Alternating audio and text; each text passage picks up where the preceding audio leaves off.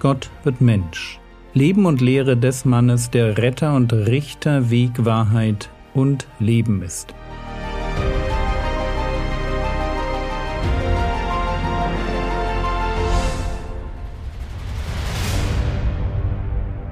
Episode 181 Das erfüllte Gesetz Teil 1 Der Text, der uns in den nächsten Episoden beschäftigen wird, hat es definitiv in sich.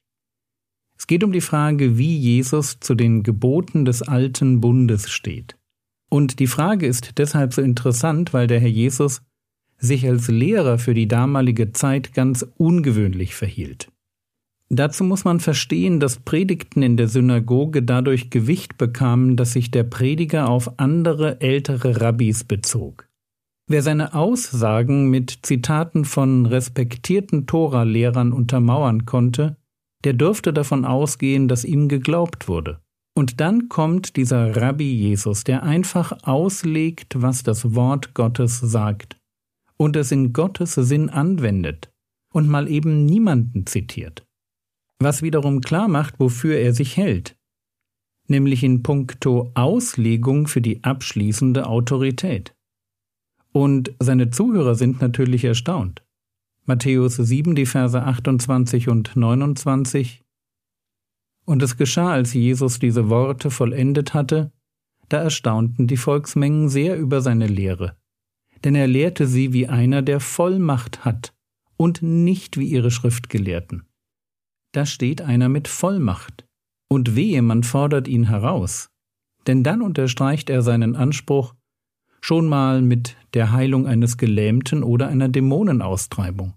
Es ist klar, dass die Zuhörer sich die Frage stellen, wie steht dieser Jesus aus Nazareth eigentlich zum Alten Testament? Und genau das beantwortet uns Matthäus 5, Vers 17. Meint nicht, dass ich gekommen sei, das Gesetz oder die Propheten aufzulösen. Ich bin nicht gekommen aufzulösen, sondern zu erfüllen. Und ich würde ja gern sagen, dass diese Aussage ganz einfach ist, ist sie aber nicht. Und die Schwierigkeit findet sich darin, dass Jesus hier davon spricht, dass er nicht kam, um das Gesetz aufzulösen. Aber seien wir doch ruhig ehrlich.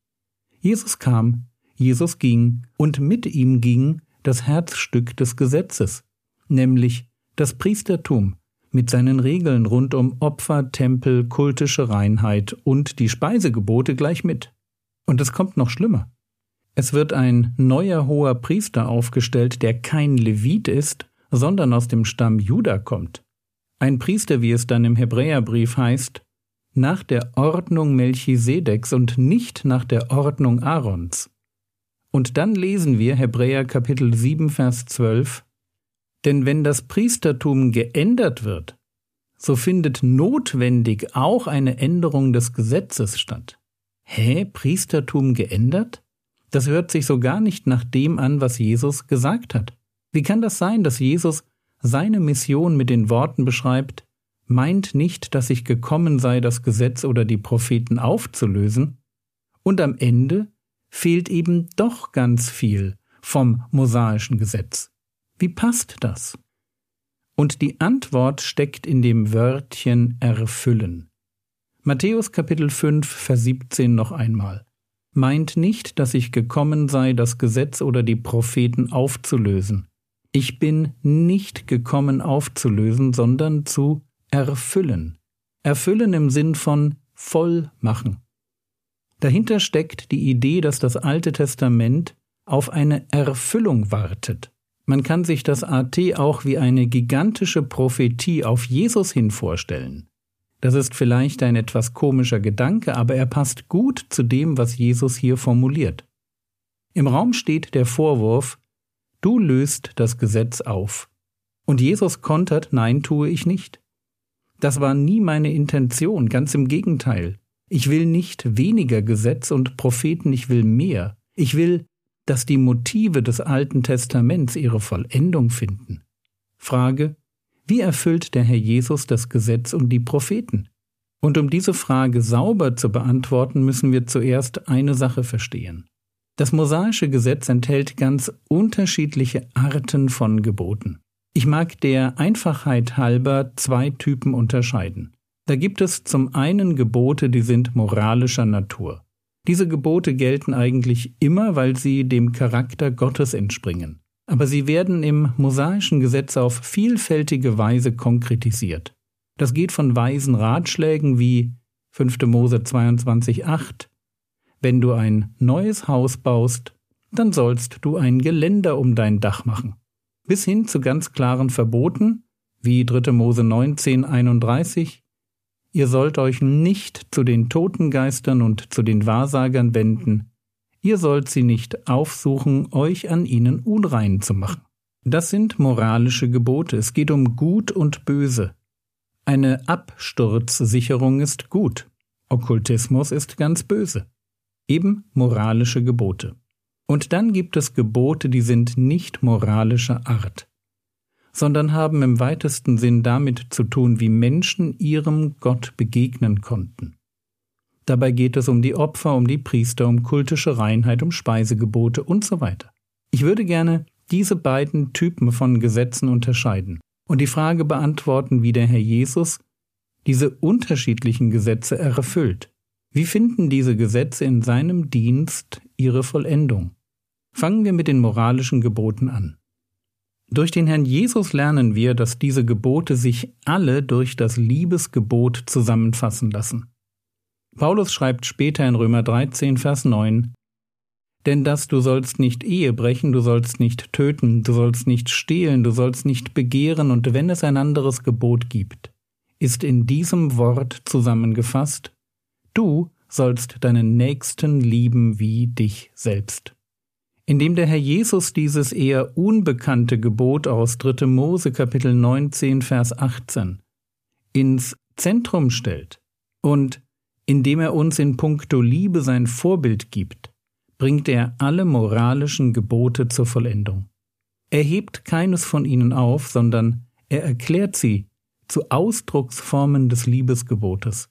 Und damit niemand ihn falsch versteht, was er mit Liebe meint, macht er uns Liebe vor und stirbt für uns am Kreuz.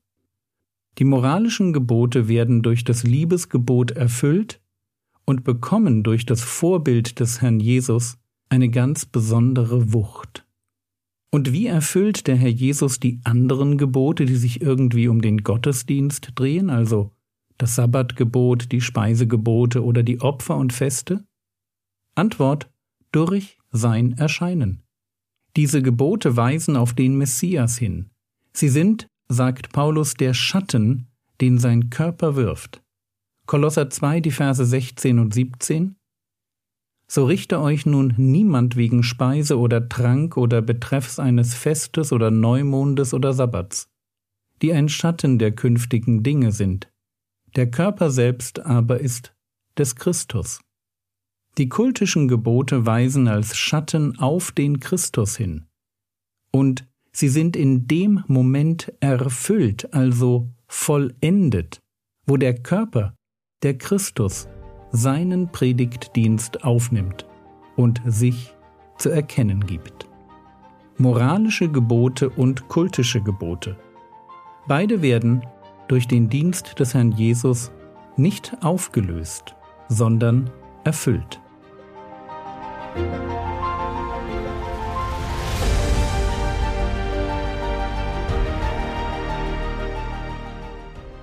Was könntest du jetzt tun? Du könntest noch ein wenig darüber nachdenken, wie das Liebesgebot alle anderen moralischen Gebote einschließt und sogar verschärft.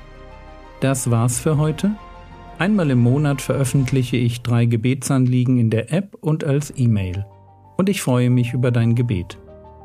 Der Herr segne dich, erfahre seine Gnade und lebe in seinem Frieden. Amen.